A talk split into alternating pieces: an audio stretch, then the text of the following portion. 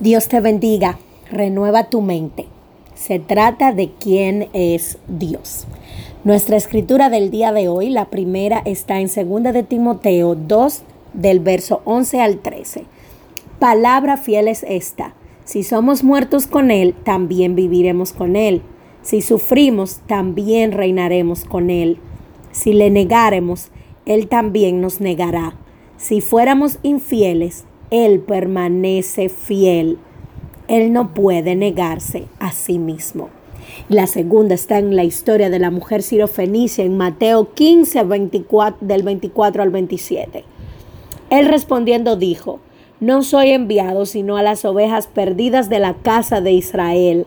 Entonces ella vino y se postró ante él diciendo, Señor, socórreme. Respondiendo él dijo, no está bien tomar el pan de los hijos y echarlo a los perrillos.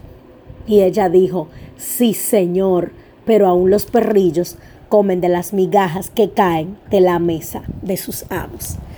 En nuestro caminar con el Señor, más de una vez cometeremos errores, pero más de una vez al día. Por eso es importante reconocer que sus misericordias son nuevas cada mañana. Es importante saber que nuestras obras no nos darán las cosas, las bendiciones, sino la gracia. Con esto no digo que no son importantes la oración y la diligencia en caminar en el propósito de Dios, pues supongo que usted quiere hacer las cosas de la mejor manera y que se den en el tiempo que ya Dios determinó, no andar dando tumbos y vueltas en el desierto como le pasó al pueblo de Israel. Nuestra fe es la clave, saber que Dios quiere hacer a nuestro favor y que Dios tiene la capacidad y el poder para hacerlo. Pero aquí en esta historia vemos un encuentro donde Dios tenía la capacidad, pero no la voluntad de hacerlo. Pero eso no detuvo a esta mujer de buscar lo que necesitaba. Señor, sé que no me toca, pero como quiera, socórreme. ¿Hay algo en tu vida que sientes que Dios no quiere hacer por ti? Te tengo noticias.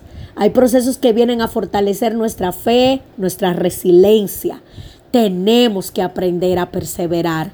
Persevera en pedir, no porque no hayas fallado, sino porque Dios permanece fiel.